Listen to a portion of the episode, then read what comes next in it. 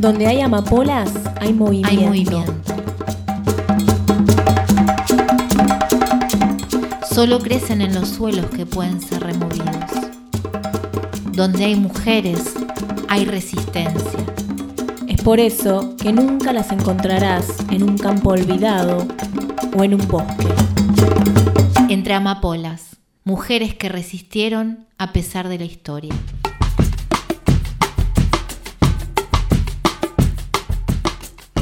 Brasil, Dos mujeres que se salen de los márgenes establecidos. que no encajan con las reglas hegemónicas de la literatura y de la medicina.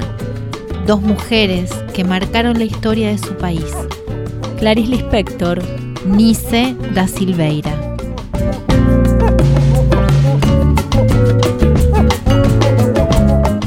Então, o que eu queria, o que me fascinava era o que acontecia dentro da cuca do esquizofrênico.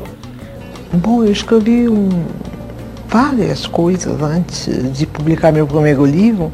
Eu já escrevia para revistas, contos, jornais, eu ia com a timidez enorme, mas uma timidez de ousada, eu era Debaixo daquele aspecto miserável de atoleimado, de demenciado, de alienado. Eu não sou uma profissional, eu só escrevo quando eu quero. Profissional é aquele que tem uma obrigação consigo mesmo de escrever. Agora eu faço questão de não ser um profissional para manter minha liberdade. É uma questão de aceitar a dignidade do trabalho. E o trabalho não é uma coisa servil, é algo que exprime a alma da pessoa.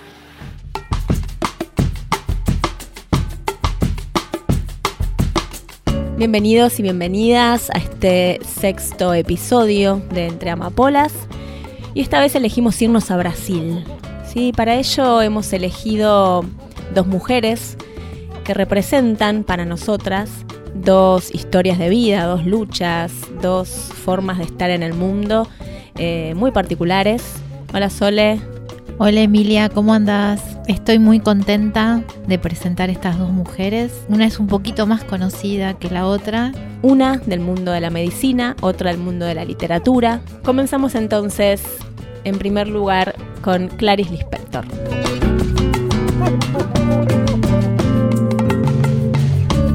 Bueno, Clarice Lispector fue una escritora de novelas, de cuentos, de crónicas periodísticas, de libros infantiles y de poemas, ucraniana brasileña. Este año se cumplen 100 años de su nacimiento. Ella nació el 10 de diciembre de 1920 en Ucrania, pero luego vamos a ver que se instala definitivamente toda su familia en Brasil. Clarice es considerada una de las escritoras brasileñas más importantes del siglo XX, sobre todo por su estilo de escritura, que va entre la poesía y la prosa. Lo que descubrimos es que no se parecía a nadie, ni se la podía relacionar con un movimiento específico, por eso decimos que es difícil de encasillar en un género literario, ¿no? La escritura de, de Clarice. Pero primero vamos a conocer un poquito de su vida, Ella nació en una familia de origen judía. Imaginemos una Ucrania en los años 20 que tuvo una, época histórica muy particular, eh, donde la familia de, de Clarice, que su nombre ucraniano, digamos, era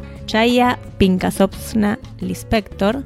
Y al año de nacer, toda la familia de Clarice huyó primero a Moldavia y Rumania, lo que hoy es Moldavia, y más tarde, en 1922, llegan a Brasil, a la ciudad de Maceió. ¿Por qué llegan ahí? Porque tenían conocidos y familiares que ya estaban instalados en Brasil, entonces definen ese, ese, rumbo, ¿no? Y al llegar a Brasil, cada uno de los integrantes de la familia toma un nuevo nombre portugués. A Chaya en ese momento le tocó el nombre de Clarice. A los pocos años de que la familia se instala en, Brasil, muere la madre de ella, o sea que ella se queda sin madre de muy pequeña. Y su padre tiene que salir a mantener la familia, trabajaba vendiendo ropa en la calle, después bueno, fue, fue cambiando de, de rubros. A los cinco años, de que ya estaban instalados en Brasil, se mudan a Recife. Y recién, después de 10 años, se mudan definitivamente a Río de Janeiro. Ella empezó a escribir de muy pequeñita. Ella cuenta en una entrevista muy conocida que le vamos a, a recomendar al final, que desde que empezó a aprender a escribir y a leer, ella empezó a escribir sus propias historias. Pero lo primero que hizo fue estudiar Derecho. Imaginemos que no, no había muchas mujeres en esa época que estudiaran, si era como más de elite ir a la universidad, pero ella logra ingresar y estudiar Derecho y a la vez empieza a escribir cuentos y crónicas periodísticas para varias eh, revistas y diarios de, de Río de Janeiro. Su primera historia conocida la publica en 1940, que se llamó El Triunfo, y otra de las obras también conocidas que publica en esa época se llamó Cerca del Corazón Salvaje, que esta, esta novela hizo que Clarice gane un premio, el premio Grasa Araña, como mejor novela. Entonces, bueno, a partir de ella es empieza a ser conocida ella, ¿no? Como, como escritora. En el año 1943 Clarice se casa con un diplomático, con Mauri Gurgel Valente, que lo había conocido mientras ella era estudiante de Derecho. Entonces, en ese año eh, se casan y a él lo empiezan a trasladar a otros países y empiezan a viajar por diferentes partes del mundo. Así que ella ahí deja la familia, deja su país, deja su carrera y se va con él a recorrer los, diferentes países. Siguió escribiendo, pero con menos frecuencia, y en el año 46 publica su segunda novela, que se llamó El Lustre, y luego de viajar por varios países se instalan en Berna y ahí nace su primer hijo. Ella en total tuvo dos hijos, pero no encontró su lugar en estos viajes. No es que fue a una ciudad y dijo, bueno, acá me quiero quedar. Siempre extrañaba Brasil, siempre añoraba la época eh, de su infancia y su adolescencia en Brasil, entonces eh, no la pasó muy bien, ¿no? Y era muy propensa a la depresión, cuentan, así que no estaba muy bien los últimos años de su matrimonio. Y en el año 1959 se separa de su esposo diplomático y vuelve a Río de Janeiro, donde vuelve un poco a la actividad periodística para conseguir dinero para poder vivir, ¿no? Ya separada, tenía que mantener a su hijo también, entonces vuelve a escribir. Un año después de que vuelve a Río de Janeiro, publica Lazos de Familia, un libro de cuentos que fue muy aplaudido por la crítica de ese momento, y un año más tarde también escribe la novela La manzana en la oscuridad, que es una novela que se trasladó al teatro también, eh, muy conocida. Y en 1963 publica lo que se considera una de sus obras más importantes, La Pasión según GH, escrita en unos pocos meses. Fue muy exitosa para, para la época. ¿no?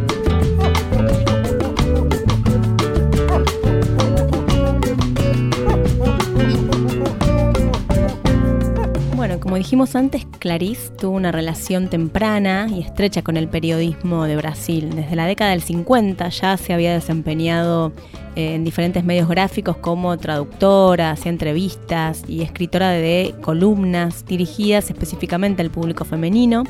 Por ejemplo, escribió entre el 52 y el 61 en las secciones Entre Mulieres del periódico Comicio y firmaba con un seudónimo, en este caso Teresa Cuadros, era su firma.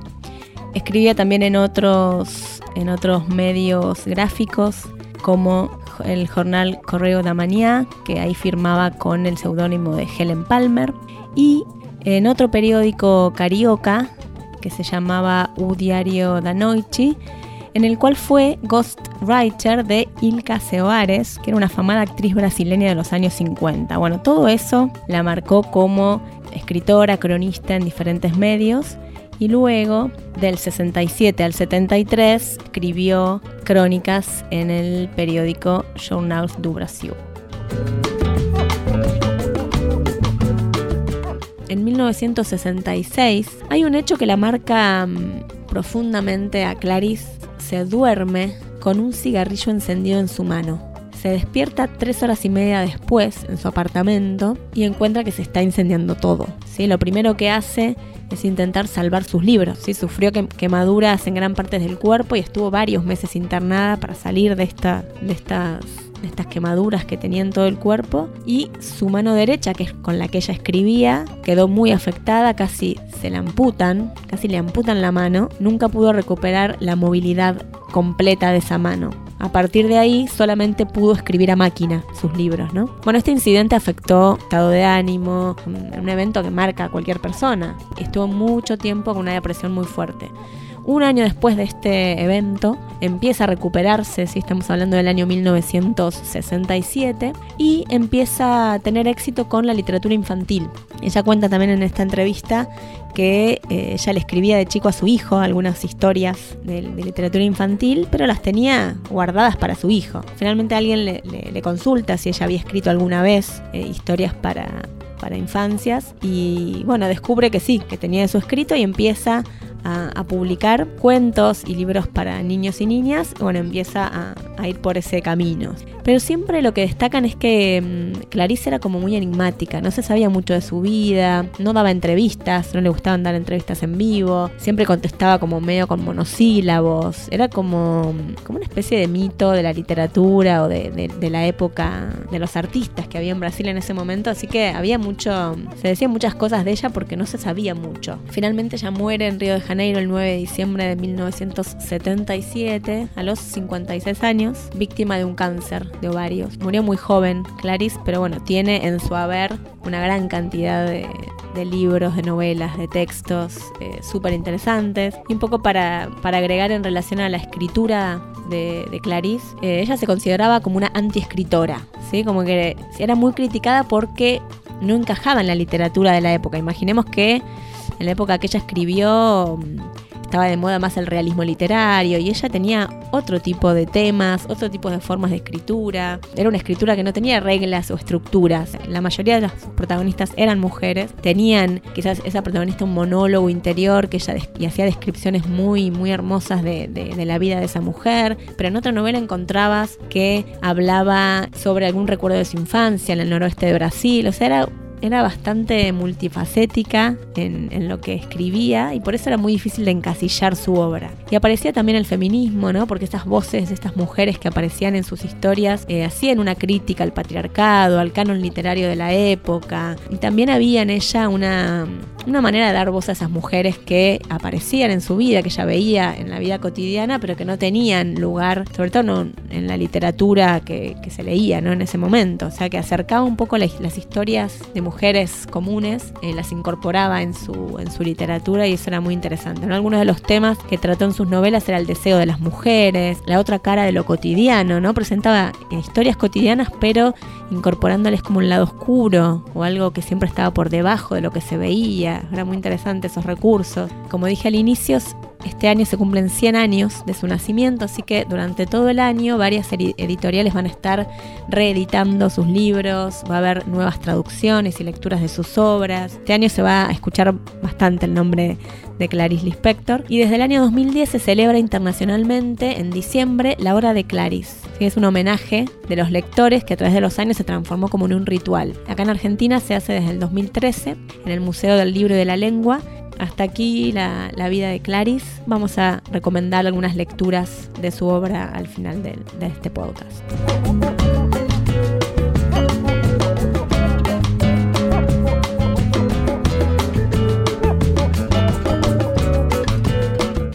Bueno, vamos a darle paso a Nice da Silveira, una brasileña muchísimo menos conocida, por lo menos en nuestro país, la escritora Clarice Lispector. Nació en Maceió, en el nordeste brasilero, el 15 de febrero de 1905 y muere en Río de Janeiro, en un barrio hermoso como es el barrio de Santa Teresa, el 30 de octubre de 1999.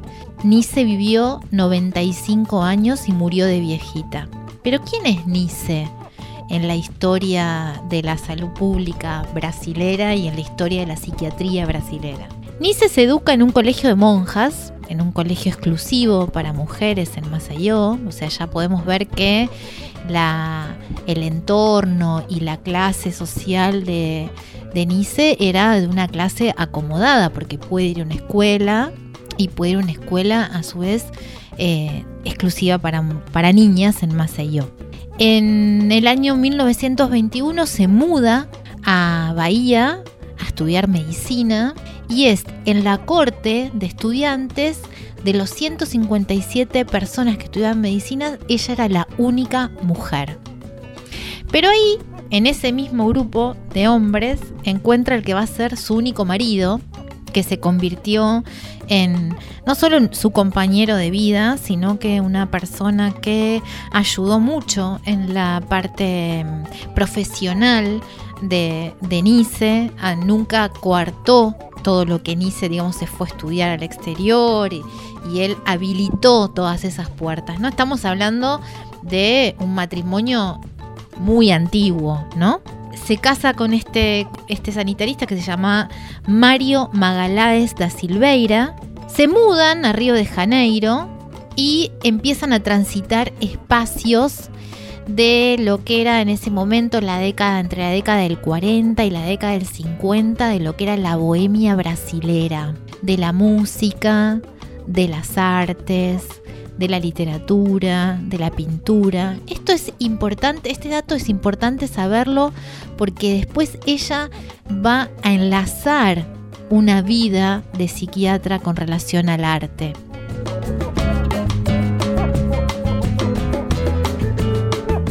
En el año 1932, a la edad de los 27 años, ella aplica a un puesto en hospital psiquiátrico Río de Janeiro y gana el puesto. Era la única psiquiatra en, eh, en ese hospital, la única psiquiatra mujer. Pero es denunciada por una enfermera en ese momento porque Nice y su marido eran eh, pertenecientes al Partido Comunista y la, denuncian por tener eh, escritos y por tener literatura de origen ruso y de origen comunista y terminan durante seis meses presos y después el resto de, los tiempos hasta que cumplieron los dos años tienen que vivir en la clandestinidad. Todo por cuestiones eh, ideológicas y políticas de un gobierno que estaba, que era totalitario en Brasil. En el año 1941 retoma su trabajo en el hospital psiquiátrico y rompe con el modelo de la atención psiquiátrica y los tratamientos psiquiátricos de ese momento. Se niega, por ejemplo, entre tantas otras cosas, al electroshock para las enfermedades mentales. Vos me vas a decir, bueno, ¿les fue bien con esto? ¿La aplaudieron? Bueno, no. Eh, no solo no la aplaudieron, sino que la confinaron en un servicio, lo que en ese momento era el servicio de terapia ocupacional, en donde los pacientes y las pacientes hacían terapia ocupacional, no. Limpiaban el hospital, o sea, la mandaron a un lugar en donde los pacientes limpiaban el hospital. En 1946 refunda el servicio de terapia ocupacional y lo que hace es empezar a eh, integrar la pintura a las enfermedades mentales. Entonces, aplica, hace que los enfermos y, digamos, los pacientes empiecen a dibujar y a través de los dibujos ella interpretaba cómo podía hacer algún lazo con la realidad. Esto era realmente revolucionario para ese momento porque además los pacientes y las pacientes empezaron a dejar de tomar la medicación. Ya no necesitaban de, estamos hablando de pacientes muy graves, ya no necesitaban eh, la medicación a través de la ingesta, sino que enlazando con, con lo creativo podían romper esa cuestión mental que los estaba torturando.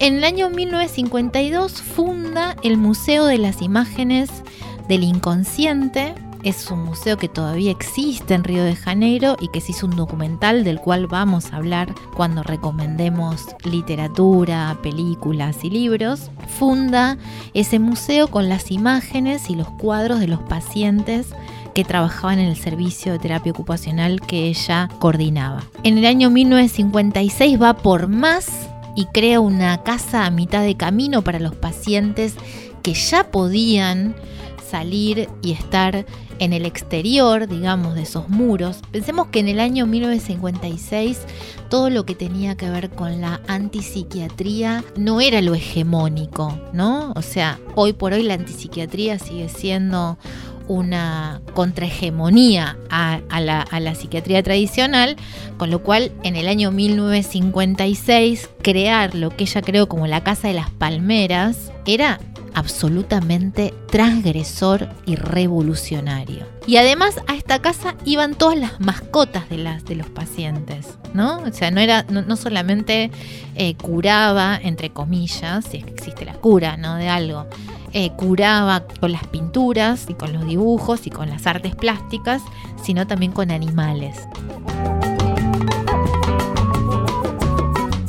Durante el año 1954, cuando ella ve que tiene una muy buena producción artística y que eh, realmente el curso de las enfermedades estaba retrocediendo, se comunica con Carlos Gustavo Young, que era un médico psiquiatra muy reconocido, uno de los médicos psiquiatras más reconocidos que yo de ese momento, y empiezan a tener un intercambio epistolar. ¿Y por qué se comunica con Yang? Porque Yang eh, trabajaba las enfermedades mentales, entre otras cosas, como un aspecto de, esto que vamos a hablar, con mandalas y hacía dibujar a los pacientes mandalas y la interpretación de esos mandalas. Entonces ella le manda, le explica toda su producción. Yang enloquece con lo que le manda Nice y le dice, bueno, vení al segundo Congreso Internacional de Psiquiatría y en el año 1957 ella va con todas las pinturas y lo presenta y es furor en ese congreso, es muy reconocida ella ahí.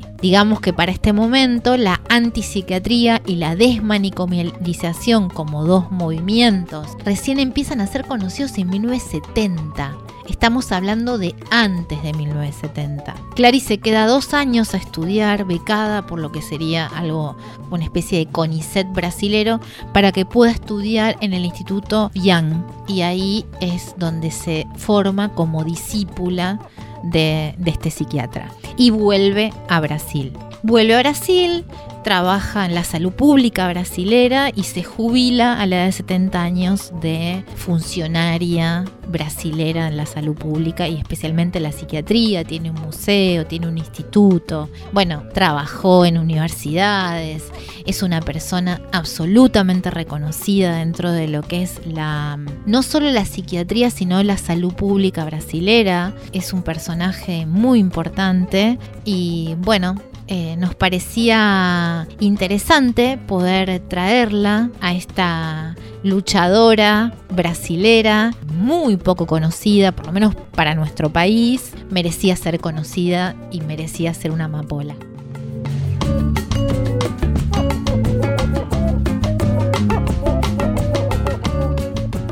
Bueno, para ir cerrando este capítulo de Entre Amapolas, queremos recomendarles, en primer lugar, si nunca la escucharon hablar a Clarice, hay una entrevista muy cortita que es una de las últimas entrevistas que hizo ella eh, y una de las pocas que concedió a la televisión. Es una entrevista que se hizo en febrero de 1979, recordemos que ella muere en diciembre de ese año. Una entrevista que le dio a Julio Lerner para el programa Panorama de San Pablo. Dura 20 minutos, si la buscan está en YouTube donde, bueno, él le hace varias preguntas sobre su vida, sobre su forma de escritura, a quiénes leyó, cómo ella cree que son sus lectores. Bueno, ella es muy particular para, para contestar, esto que decíamos que contesta de una forma muy concreta. Y lo interesante de, de, esa entrevista es que ella habla un poco de que para ella sus obras a vos te tocan o no te tocan. Ella considera que si alguien la lee, lee sus libros, entender su obra no es una cuestión de inteligencia, sino de sentir, de entrar en contacto con lo que ella escribe. No necesita más que eso. O sea, o,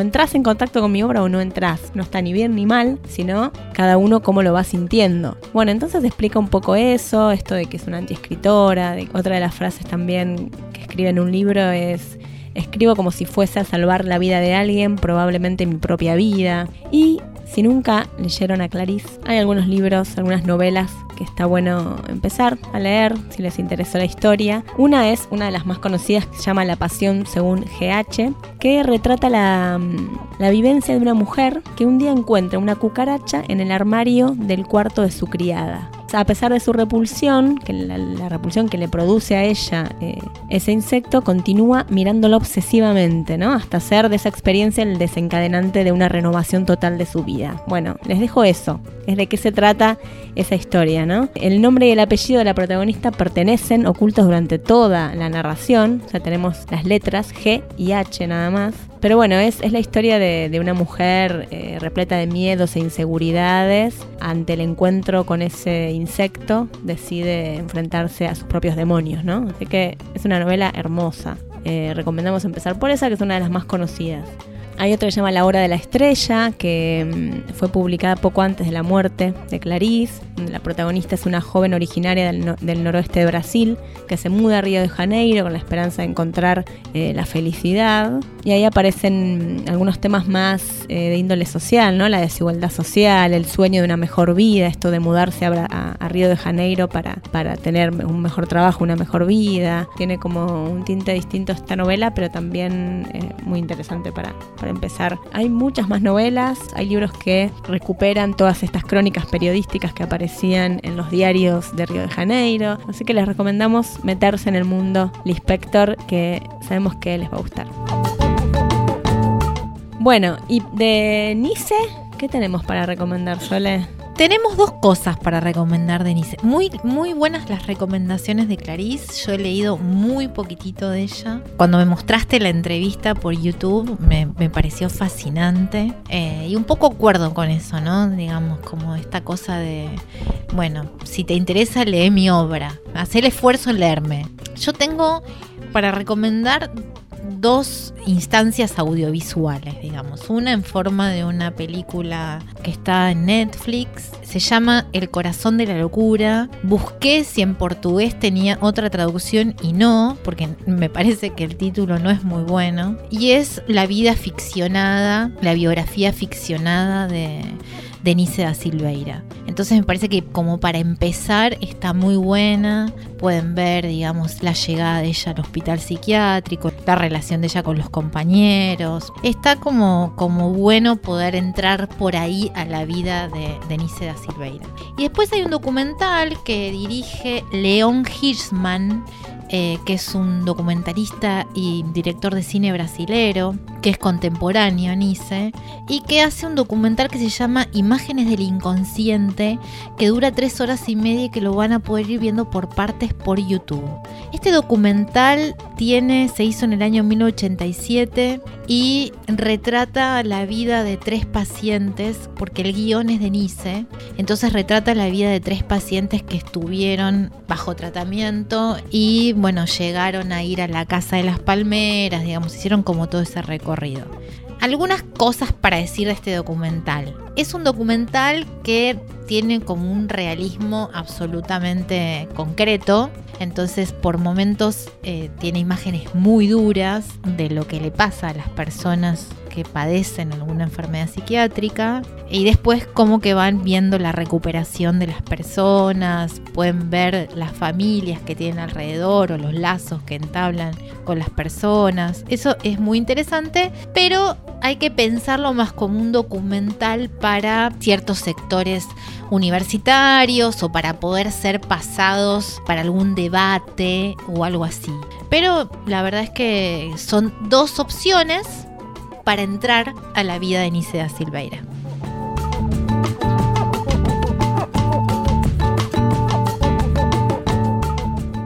Bueno, pudimos compartir la vida de dos mujeres.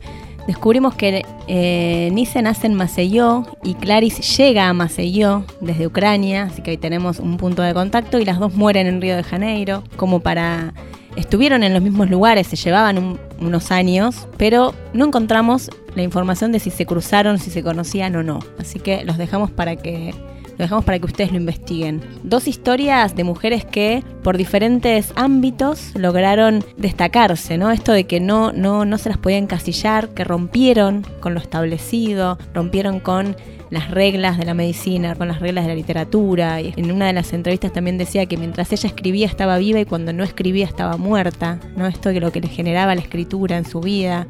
Los dejamos con esta información, con estas vidas eh, y esperamos que, que, bueno, que sigan, ¿no? Esto es que está generando un poco más ganas de seguir investigando sobre la vida de estas mujeres, así que los dejamos para ver más, para leer sus obras, para ver los documentales y ver qué les genera eso, ¿no? Nos despedimos hasta el próximo episodio de Entre Amapolas.